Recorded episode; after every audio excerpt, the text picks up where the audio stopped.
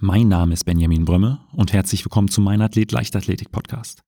Mein heutiger Gast ist sowohl amtierende deutsche U18-Meisterin im Weitsprung als auch über die 100 Meter.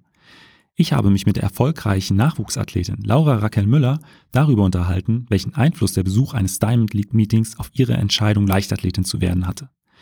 Außerdem unterhalten wir uns über die vergangene Saison und natürlich ihren Trainingsalltag. Ich möchte mich an dieser Stelle bei allen bedanken, die den Podcast schon länger bei Steady unterstützen und natürlich auch bei denen, die neu dazugekommen sind. Zuletzt waren das Julian Dross und Maximilian Torwitt. Vielen Dank für eure Unterstützung. Und wenn auch du den Meinathlet Podcast dabei helfen möchtest, weiter zu wachsen, kannst du ihn auch auf Steady unterstützen. Schau einfach auf meiner Steady-Seite vorbei. Den Link gibt's in den Show Notes. Und jetzt viel Spaß mit der neuesten Folge. Aber durch das, dass dann eine Läuferin ausgefallen ist, wurde ich dann eingesetzt, sogar auf Start. Und als so ein bisschen so als Küken der Gruppe war das dann halt schon ganz schön heftig, muss ich ehrlich sagen. Und vor allem mit 40.000 Zuschauern, das war halt schon ganz schön ein Umschwung von den Deutschen auf so ein Event. Ja, und es war echt schön.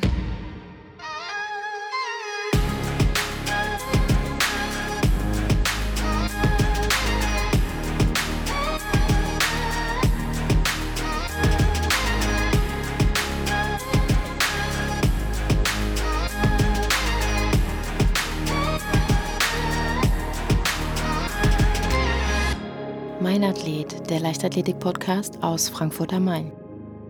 Herzlich willkommen, Laura. Hi. Ähm, Im letzten Jahr bist du deutsche U18-Meisterin geworden, nicht nur über die 100 Meter, sondern auch noch im, im Weitsprung. Äh, hättest du vor der Saison 2020 mit, die, mit diesen Erfolgen gerechnet? Ich hätte gar nicht damit gerechnet. Also klar, wir haben uns Ziele gesetzt, bei den deutschen Meisterschaften äh, ins Finale zu kommen. Das wäre eigentlich ganz sicher gewesen so.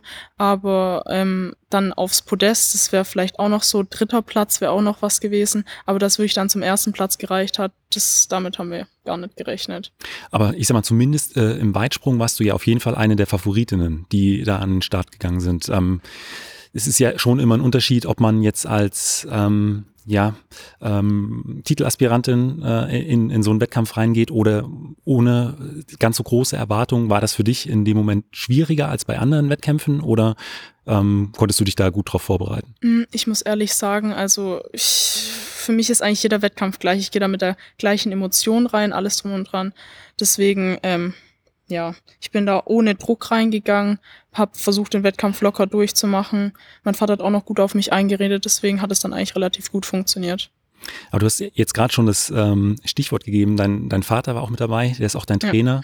Ja. Ähm, und da spanne ich äh, mal den Bogen äh, zu meiner eigentlich ersten Frage, die ich ganz häufig stelle, ist, wie bist du eigentlich zur Leichtathletik gekommen? Ich bin zur Leichtathletik gekommen, das ist eigentlich eine ganz witzige Geschichte. Also ich war früher schon sehr sportlich unterwegs. Also ich hatte angefangen, wo ich ganz klein war. Da bin ich meinem Vater immer ins äh, Mutter-Kind-Turnen gegangen. Und dann ging es weiter, dann wollte ich Kunstturnen probieren. Äh, dann habe ich angefangen zu tanzen. Und dann stand 2012 dann wirklich die Entscheidung, ob ich Fußball machen will oder halt Leichtathletik. Äh, aber dann habe ich im Vorfeld meinem Vater schon ein bisschen die Olympischen Spiele in London angeguckt, 2012. Und da dachte ich mir, da ging meine Meinung schon eher so ein bisschen Richtung Leichtathletik. Und dann äh, das Schlussendliche war dann, mein Vater hat mich dann 2012 zur Diamond League nach Brüssel mitgenommen. Und dort habe ich dann halt Usain Bolt Rennen sehen. Und dann war es eigentlich klar, dass ich Leichtathletik machen will. Was ist ja damals gelaufen? 100 oder 200? Äh, ich glaube, da ist die 100 da gelaufen. Ja. ja. Und äh, ja, das kann ich mir gut vorstellen, dass das einen Eindruck hinterlassen hat. Ja, auf jeden Fall. Und dann stand für dich im Prinzip fest, okay, ich gehe jetzt bei äh, dir im Heimatverein in die Leichtathletik oder wo, äh, wo hast du dann dein Training begonnen? Ich habe mein Training bei der TSG Öhringen begonnen. Also das ist unser näherer Verein. Sonst gibt's noch bei uns äh, TSG Bretzfeld, aber Öhringen war einfach so, ist so die Stelle bei uns, wo so am nächsten ist. Und deswegen habe ich dann da auch angefangen. Und wenn mein Vater früher selber bei der TSG Öhringen Leichtathletik gemacht hat, äh, sind wir dann zu dem Verein gegangen. Aber hast du dann äh, direkt gesagt, hier, äh, ich möchte die 100 Meter sprinten oder die äh, 60, 75 oder mit was hast du, mit welchen Disziplinen hast du damals angefangen? Also gar nicht. Ich habe früher mit Mehrkampf angefangen. Mein Vater hat auch mit dem Mehrkampftrainerschein angefangen. Und dann früher habe ich halt dann nur Vierkampf gemacht und dann bin ich halt auf Siebenkampf übergegangen, was ich jetzt noch bis 2019 gemacht habe. Äh, und 2020 habe ich mich dann spezialisiert auf okay. Sprint und Weit. Beim Siebenkampf, äh, die 800 Meter.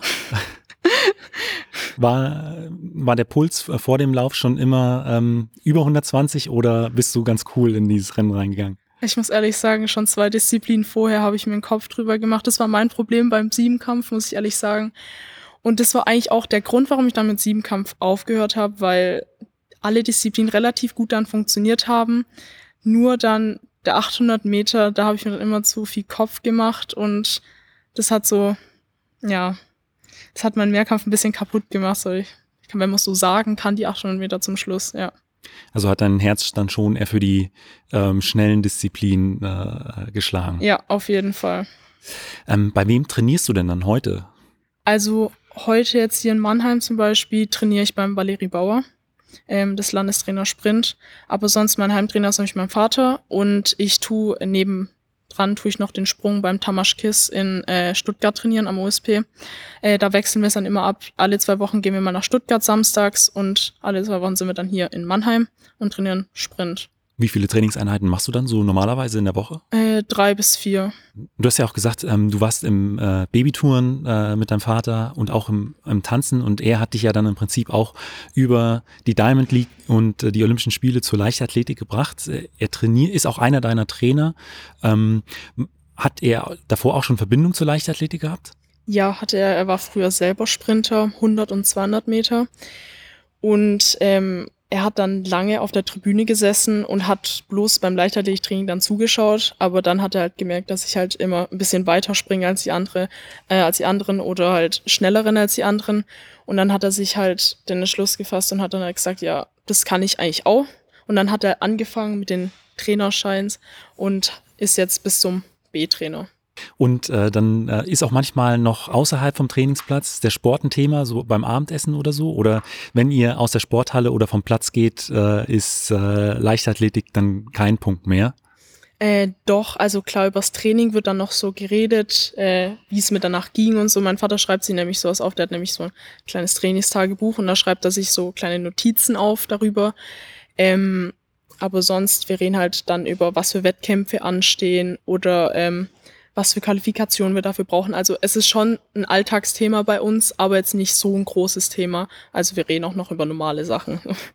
Und hast du selbst noch ein sportliches Vorbild? Ein sportliches Vorbild nicht direkt, eher so äh, von der Person her. Ich bin ein sehr großer Fan von Sidney McLaughlin, die amerikanische 400 Meter Hürdenläuferin. Äh, was sie nämlich schon alles erreicht hat, das finde ich einfach echt inspirierend. Insbesondere, was sticht da raus? Äh, dass sie mit 16 schon äh, bei Olympia mitgemacht hat. Das, das finde ich, das ist wirklich inspirierend. Ähm, was würdest du denn sagen, ist denn so deine Stärke in Wettkämpfen? Gerade bei Meisterschaften, du hast da ja im letzten Jahr gleich zwei, zwei Titel auch abgeräumt. Also wo siehst du da deine, deine Stärke? Mm, ich finde, ich kann relativ gut mit Druck umgehen. Es war ja dann auch, äh, vor in den Zeitungen kam ja auch ein bisschen was darüber. Und da war schon ein gewisser Druck da, muss ich ehrlich sagen. Und äh, das auszublenden, finde ich, kann ich relativ gut und mich dann fokussieren auf den Wettkampf. Ja, doch. Aber würdest du sagen, du brauchst den Druck auch so ein Stück weit? Also macht's dann, ist es dann nochmal ein bisschen reizvoller oder ist es einfach nur so, ich, der Druck ist da, ich kann damit umgehen und es ist mir, ist mir egal? So ein bisschen Druck brauche ich schon, dass es auch gut funktioniert, aber zu viel Druck wäre dann auch wieder nicht gut. Aber wie gesagt, ich kann es eigentlich relativ gut ausblenden ja. und mich dann auf den Wettkampf oder halt auf die Disziplin dann fokussieren. Deswegen ist es eigentlich gar kein Problem. Und wie gehst du dann in so einen Wettkampftag rein? Also, ähm, weiß nicht, hast du, ähm, hast du eine bestimmte Playlist, hast du bestimmte Übungen, die du immer machst, dass du so in den Wettkampfmodus kommst und alles ausblendest? Oder ist das, äh, gehst du mal so, mal so in den Wettkampftag rein? Also ich gehe mal so, mal so in den Wettkampftag rein, nur also meine hauptsächliche Routine ist halt so klar, äh, bevor ich schlafen gehe, Tasche packen, alles drum und dran. Und wir haben uns immer so gesetzt, äh, drei Stunden vorm Wettkampf aufstehen, dass halt der Körper ein bisschen auf Hochtouren kommt, ein bisschen wach wird. Und wenn wir dann zum Wettkampf fahren, dann ganz normal aufwärmen oder halt erstmal ankommen, dann aufwärmen, dann mein Dehnprogramm, alles drum und dran. Also ich habe schon gewisse Routine drin, aber jetzt nichts Besonderes. Ja. Ähm, würdest du sagen, dass du wegen dem Sport auf vieles verzichten musst oder nimmst du die äh, Sachen, die du vielleicht irgendwo ja nicht machen kannst, gerne in Kauf für das, was du durch den Sport erlebst? Also ich muss sagen, mein Sozialleben leidet manchmal ein bisschen darunter bezüglich meines, äh, meines Freundeskreises. Äh, wenn die zum Beispiel was unternehmen wollen oder so, dann muss ich halt auch mal Nein sagen. Aber das gleicht sich dann relativ wieder aus. Äh, wenn ich dann hier in den Sport komme, habe ich auch Freunde. Deswegen äh, gleicht sich das eigentlich wieder aus. Ja. Und ähm, Gibt es auch irgendetwas, was besonders reizvoll ist für dich am, am Leistungssport? Viele sagen, dass man halt, ja, man kommt viel rum. Also viele internationale Meisterschaften, die sind in, in anderen Ländern oder ja auch ein Stück weit das Soziale oder einfach ja auch der Ehrgeiz, den, den viele mitbringen. Gibt es da eine bestimmte Sache, die du besonders reizvoll an, am Leistungssportlerinnenleben findest? Was ich relativ cool finde am Leistungssport ist halt, dass du dich mit anderen Sportlern halt misst. Und ähm, ja, wie du schon gesagt hast, halt, dass man ein bisschen rumkommt, das finde ich auch ganz toll. Und halt vor allem, dass man immer neue Freundschaften schließt. Also ich gehe immer auf den Wettkampf und gehe dann raus mit zwei neuen Freundschaften, drei neuen Freundschaften und das finde ich immer besonders toll dann, ja. Und ähm, du hast ja gesagt, es ist äh, sehr, sehr zeitintensiv. Du bist in äh, Mannheim im Training, in äh, Stuttgart äh, auch einmal die Woche.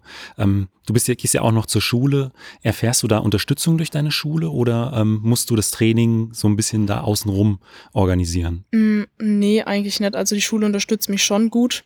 Also wenn es zum Beispiel auf Lehrgänge geht oder Wettkämpfe, dann stellen die mich schon mal frei. Ähm, bezüglich Training jetzt auch. Ähm, es darf halt nicht zu oft vorkommen, haben sie gesagt. Aber so unterstützen die mich schon. Wir haben uns ja äh, vorhin auch schon mal über das Training unterhalten. Du hast gesagt, äh, vier Trainingseinheiten in der Woche. Wie ist es denn so aufgebaut? Also ähm, konzentriert ihr euch äh, nur auf, äh, an einem Tag nur auf Technik, an einem Tag nur auf Tempoläufe? Ist Kraft bei euch ein wichtiges Thema oder lasst ihr das noch komplett außen vor? Ähm, nee, also wir haben das schon relativ gut aufgeteilt. Zum Beispiel dienstags fängt es dann bei uns an, äh, machen wir dann, das ist unser Tempolauftag oder Ausdauertag mit Kraft dann hier in Mannheim. Und donnerstags geht's dann eher auch wieder auf Kraft. Da machen wir dann Zirkeltraining. Äh, samstags sind wir dann entweder hier in Mannheim wieder, äh, da machen wir dann Schnelligkeit. Oder halt dann in Stuttgart machen wir dann Sprungtraining und sonntags sind halt dann noch die Sekundenläufe.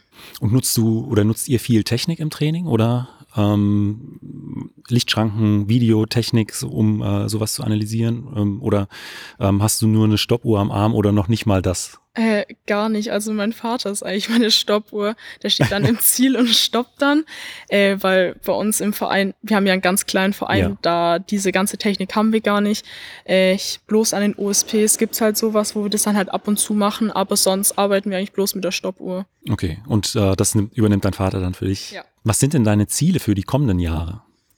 Was natürlich ein großes Ziel von allen Athleten ist, ist Olympia auf jeden Fall. Äh, ich hoffe, dass ich auf jeden Fall 2024 schon dabei sein kann in Paris dann.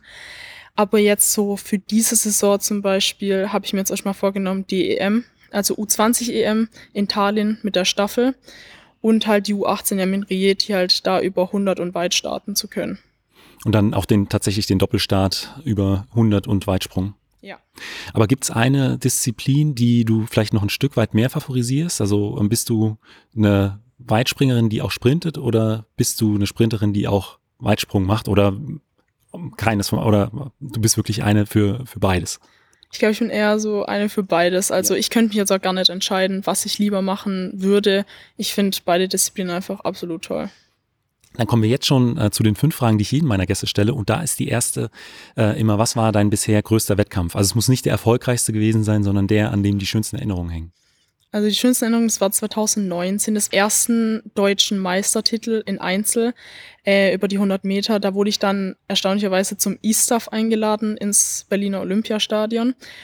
Und äh, das hieß eigentlich, dass ich bloß als Ersatzläuferin für die Germany U20 Staffel da dabei sein darf. Und das war schon für mich ein Highlight, muss ich ehrlich sagen, einfach dabei zu sein. Aber durch das, dass dann eine Läuferin ausgefallen ist, wurde ich dann eingesetzt, sogar auf Start. Und als so ein bisschen so als Küken der Gruppe war das dann halt schon ganz schön heftig, muss ich ehrlich sagen. Und vor allem mit 40.000 Zuschauern, das war halt schon ganz schön Umschwung von den Deutschen auf so ein Event ja, und es war echt schön, muss ich ehrlich sagen. Hast du da noch so einen Augenblick, der sich wirklich eingebrannt hat äh, von diesem Tag? Ähm, ja, das war nach unserem äh, Zieleinlauf, war das dann, äh, wurden wir zu einer Autogrammstunde dann geschickt. Äh, und da waren ganz viele kleine Kinder, die dann ganz fasziniert von uns waren und Bilder wollten, Autogrammkarten wollten, alles drum und dran. Und das wirklich, das war ein richtig schöner Moment, muss ich ehrlich sagen. Wahrscheinlich auch so einer, den man dann manchmal mit in härtere Trainingseinheiten mitnimmt. Ja, auf jeden Fall. Ähm, auch zum Sport gehören ja nicht nur Höhen, sondern auch Tiefen. Was war denn so der Wettkampf, an dem du bisher am längsten zu knabbern hattest oder der besonders schwierig war? Oh, das war, glaube ich, 2019 mein Mehrkampf in Mainz. Das waren die deutschen Meisterschaften. Ähm, da hatte ich mich beim Sperrwurf am Rücken ein bisschen verletzt gehabt und danach kam halt dann noch die 800 Meter. Und 800 Meter ist sowieso eigentlich gar nicht meine Disziplin. Da quäle ich mich eigentlich wirklich nur durch. Und durch die Rückenverletzung war das dann halt noch schwieriger, muss ich ehrlich sagen. Das ging dann bis zu den Tränen hin. Und das war so einer meiner härtesten Wettkämpfe, muss ich ehrlich sagen. Ähm, wenn man dann nach, aus so einem Wettkampf äh, zurück wieder im Trainingsalltag ist, was sind denn so Einheiten, auf die du dich dann aber besonders freust? Ähm, ich liebe Krafteinheiten und Schnelligkeit. Äh, Ausdauer ganz außen vor. Okay, äh, meine nächste Frage wäre, auf welche Trainingseinheiten könntest du verzichten? Ja, das wäre Ausdauer. Ausdauer. ja.